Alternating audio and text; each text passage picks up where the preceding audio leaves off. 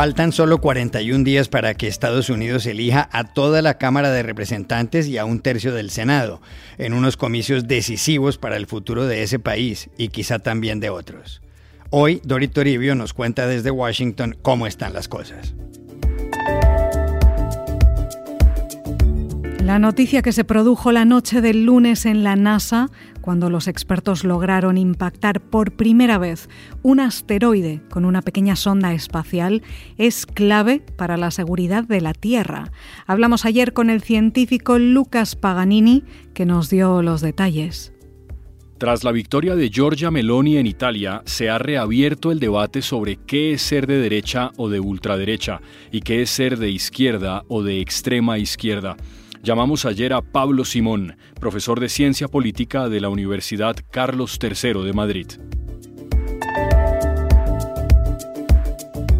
Hola, bienvenidos a El Washington Post. Soy Juan Carlos Iragorri, desde Madrid.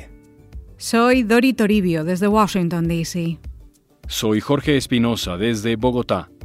Es miércoles 28 de septiembre y esto es todo lo que usted debería saber hoy.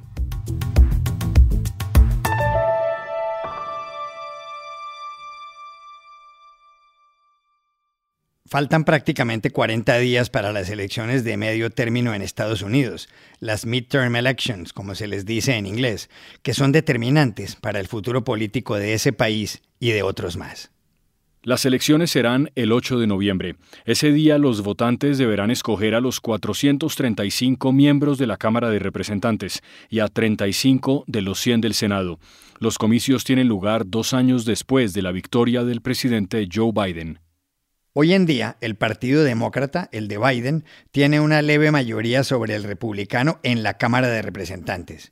En el Senado cada partido cuenta con 50 curules, pero el voto de desempate es el de la vicepresidenta Kamala Harris. Dori, a estas alturas, ¿qué dicen las encuestas?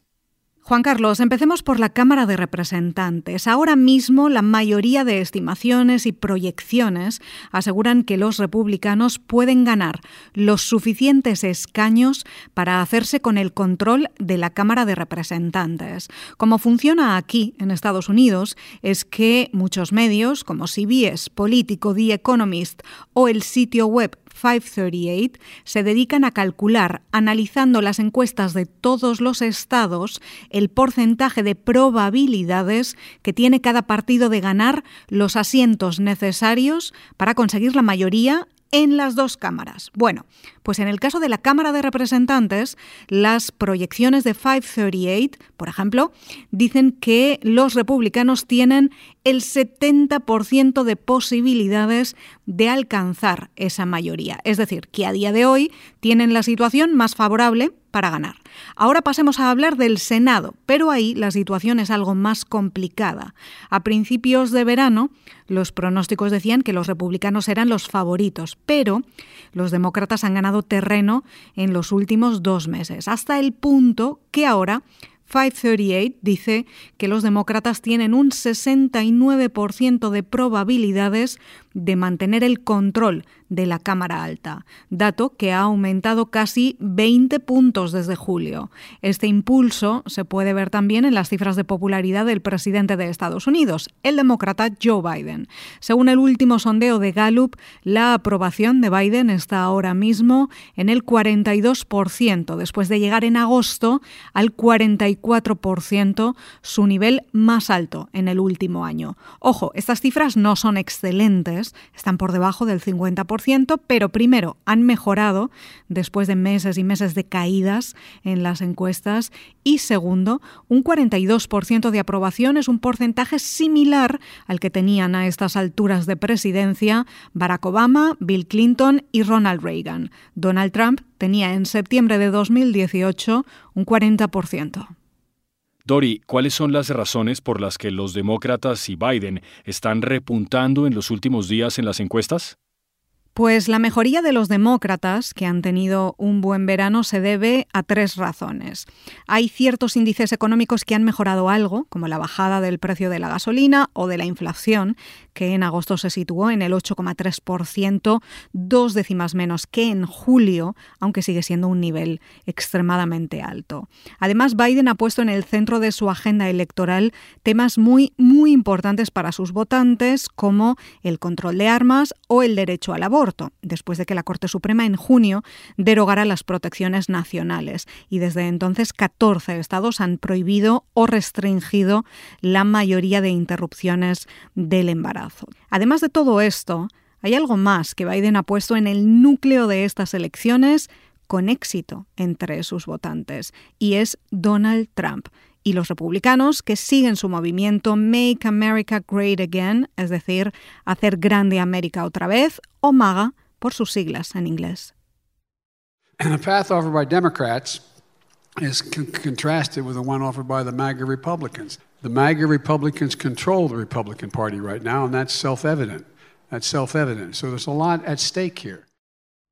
El camino ofrecido por los demócratas contrasta con el que ofrecen los republicanos MAGA, dijo Biden el pasado fin de semana, cuando añadió que es evidente que estos republicanos MAGA controlan el Partido Conservador ahora mismo y que por eso hay mucho en juego en las legislativas. Biden lleva semanas insistiendo en lo mismo. En un discurso a la nación desde Filadelfia, dijo a principios de septiembre que Trump y estos republicanos representan un extremismo que amenaza los cimientos del país.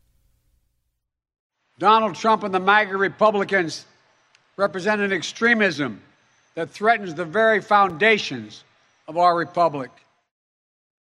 El presidente Biden básicamente está planteando que los próximos comicios son una elección entre Trump y él, evocando lo que ya ocurrió en 2020 y adelantándose a lo que quizás podría pasar en las presidenciales de 2024. Esta amenaza a la democracia es algo que según las encuestas también preocupa a muchos votantes demócratas. La pregunta aquí es si esto convencerá también a los votantes independientes y si este impulso de los demócratas se mantendrá así hasta el 8 de noviembre o se desvanecerá este otoño.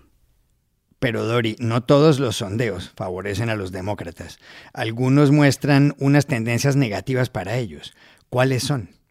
Sí, en la última encuesta publicada por este periódico The Washington Post con ABC News hay tres señales preocupantes para Biden.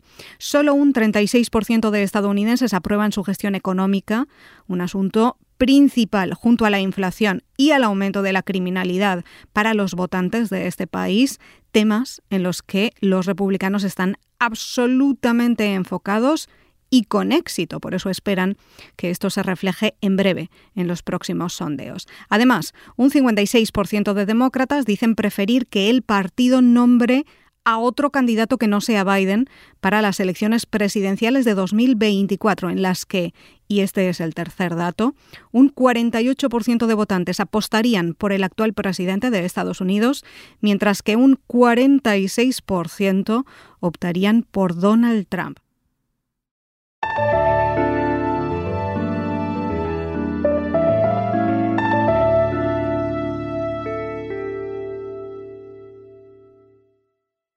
El lunes de esta semana se produjo una noticia que parece de ciencia ficción. La NASA logró que una pequeña sonda espacial estrellara un asteroide a unos 11 millones de kilómetros de la Tierra. El objetivo era desviarlo de su órbita.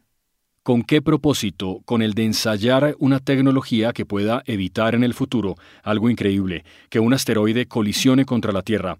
La misión se llamaba DART, Prueba de Redireccionamiento del Asteroide Doble, por sus siglas en inglés. La emoción de los científicos en el Centro de Control de la NASA, en el Laboratorio de Física Aplicada de la Universidad Johns Hopkins, en el estado de Maryland, era comprensible. Se escuchaba la cuenta atrás y expresiones como ¡Oh Dios mío! Al final uno de los presentes dijo, ahí está el impacto, y agregó una frase que recordó la del astronauta Neil Armstrong cuando pisó la Luna el 20 de julio de 1969. Este es un salto para la humanidad en nombre de la defensa planetaria. Oh my goodness, look at that. Unbelievable. Yeah. Oh, wow. Yeah. Oh my goodness. Eight, Yeah. seven, Oh, six, wow. five, four, three, two, one. Oh, my gosh. Oh, wow. And we have impact. We triumph for humanity in the name of planetary defense. Fantastic. Lucas Paganini, científico de la Oficina de Coordinación de Defensa Planetaria en los cuarteles generales de la NASA en Washington, estuvo ahí.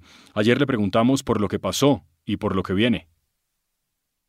Bueno, yo creo que, primero, que, como siempre digo, mejor prevenir que curar. Y misiones como DART no son una prueba de una forma de, proteger nuestro planeta. Y estamos poniendo a prueba estos métodos de prevención ahora para que estemos listos en el futuro si alguna vez necesitamos utilizarlo.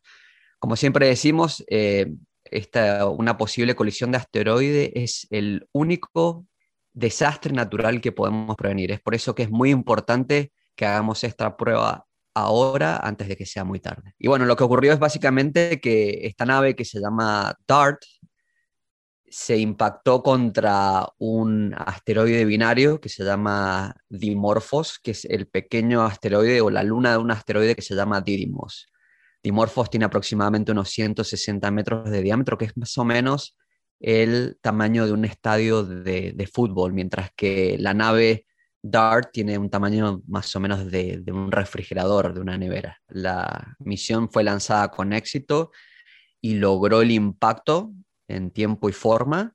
Y bueno, ahora continúa lo que es la parte científica, donde vamos a estar estudiando con telescopios terrestres la cantidad de impacto, eh, cuánto fue el cambio de órbita. Se estima eh, en unos pocos minutos, ¿no? Eh, mínimo para que sea un éxito la misión tiene que ser 70 segundos, pero científicos creen que puede llegar a ser en el orden de entre el minuto a los 10 minutos que la órbita eh, va a cambiar. O sea, estamos hablando de un por ciento, es mínimo, pero si llegado el caso hay un asteroide que puede generar un peligro, eh, esos pequeños cambios con una detección temprana de este asteroide peligroso puede eh, evitar una, una potencial eh, colisión con la Tierra.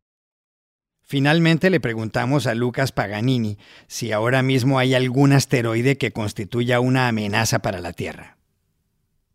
Eh, actualmente sabemos que al menos eh, un 90, tenemos catalogado el 90% de asteroides de un kilómetro de diámetro y más grandes, y sabemos que no corremos un peligro.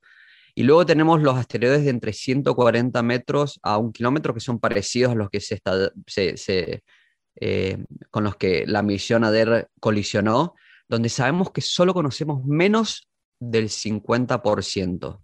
Y eso lo que lleva consigo es que debemos hacer, eh, hay que hacer más trabajo, tratar de encontrar el resto de estos tipos de asteroides que sabemos podría, podría generar un daño al nivel de una ciudad, ¿no? Podría destruir una ciudad, no podría generar un, un daño global como fue el, el, asteroide de 10 kilómetros que eh, terminó con, con, los dinosaurios hace 66 millones de años atrás. Esto estamos hablando de disrupciones a niveles regionales de ciudad. Así que es muy importante este estudio que, que está haciendo la Oficina de Coordinación de Defensa Planetaria en conjunto con organismos internacionales para saber bien eh, cuáles son aquellos asteroides que aún no hemos detectado. Pero se sabe que dentro de los próximos 100 años eh, no hay ningún peligro inminente, que es algo, algo muy positivo.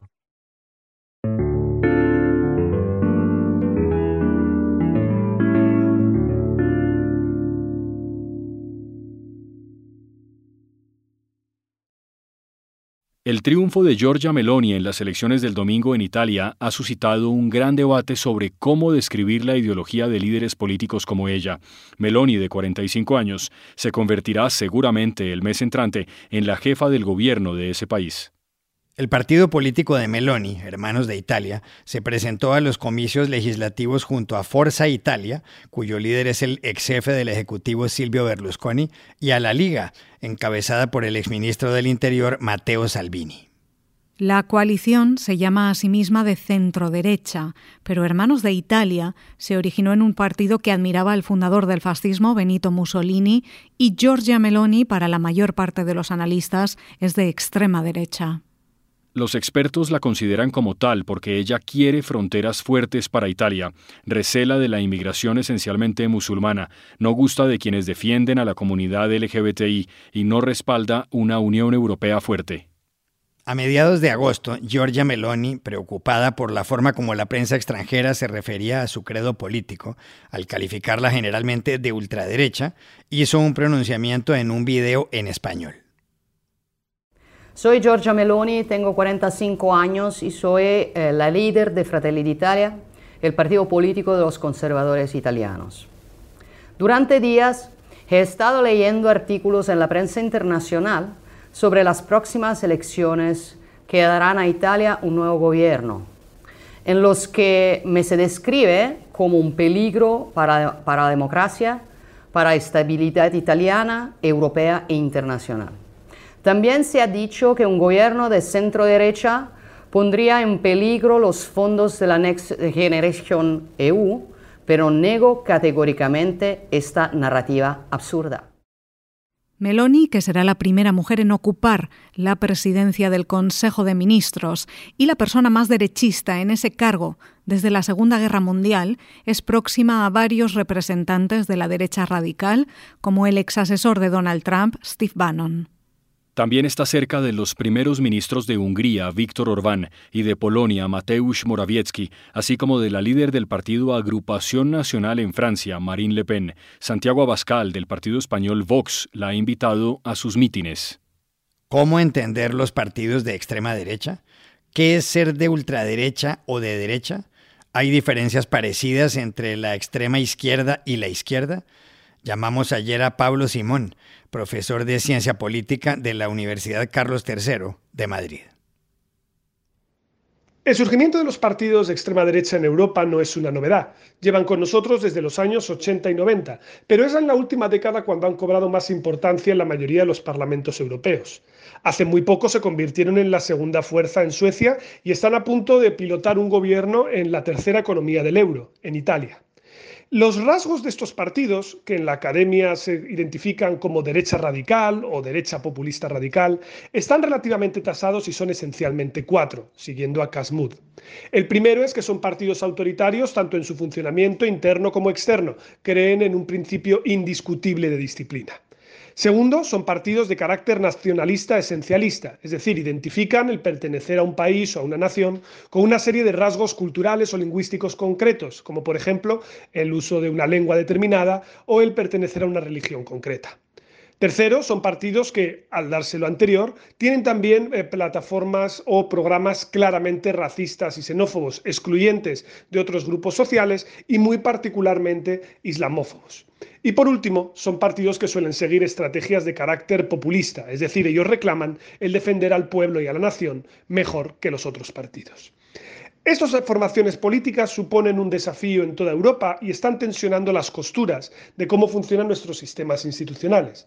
Eso es así porque lo que hemos visto es que, a diferencia de lo que ocurre en la orilla izquierda, donde los partidos de extrema izquierda y de izquierda radical cada vez tienen menos apoyo electoral o se van desdibujando y reciclando en partidos verdes, en algunos casos, en partidos que defienden algo parecido a lo que era la socialdemocracia en los años 60, en el campo de la derecha, por el contrario, la división es cada vez mayor y es que la derecha clásica, la derecha convencional, es europeísta, es promercado, tiende a tener posiciones abiertas o al menos haber aceptado consensos básicos respecto a cuestiones como el feminismo, la emigración o los derechos de las minorías sexuales. Unos elementos que cada vez están más tensionados por la derecha radical, la cual en muchos casos impugna esos consensos básicos en la sociedad y coloca a los conservadores tradicionales en una complicada disyuntiva, y es ¿Qué hacer con estos partidos? ¿Podemos colaborar con ellos para llegar a más gobiernos o hemos de combatirlos para recuperar a nuestros votantes? Un dilema que desde luego no es nada fácil de resolver.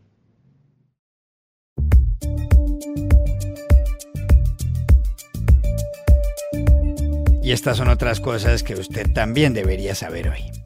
A cuatro días para las elecciones en Brasil, el expresidente Luis Ignacio Lula da Silva mantiene en las encuestas una ventaja de 10 puntos sobre el presidente Jair Bolsonaro.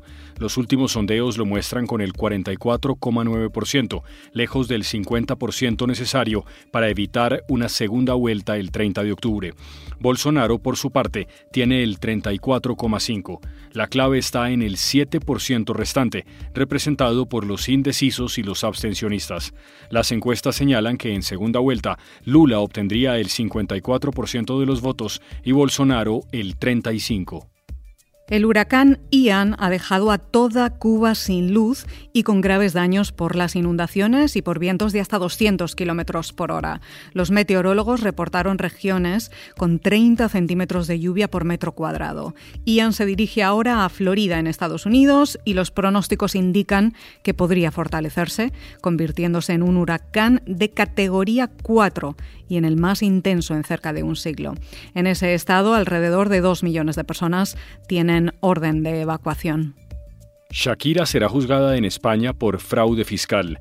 La jueza de Barcelona, Ana Duro, decidió que la cantante colombiana no pagó 14,5 millones de euros en impuestos entre 2012 y 2014. Las negociaciones con la fiscalía fracasaron previamente. Shakira, en la revista El, dijo que no aceptó ningún acuerdo porque las acusaciones son falsas. Según ella, no pasó en España más de 183 días del año, lo que no convierte a una persona en residente fiscal. Si Shakira es encontrada culpable, podría enfrentar ocho años de prisión y una multa de hasta 23,7 millones de euros. Y aquí termina el episodio de hoy de El Washington Post, El Guapo. En la producción estuvo Cecilia Favela. Por favor, cuídense mucho. Y pueden suscribirse a nuestro podcast en nuestro sitio web, elwashingtonpost.com, seguirnos en nuestra cuenta de Twitter, arroba el post, y también nos encontrarán en Facebook, buscando el Post Podcast. Chao, hasta la próxima.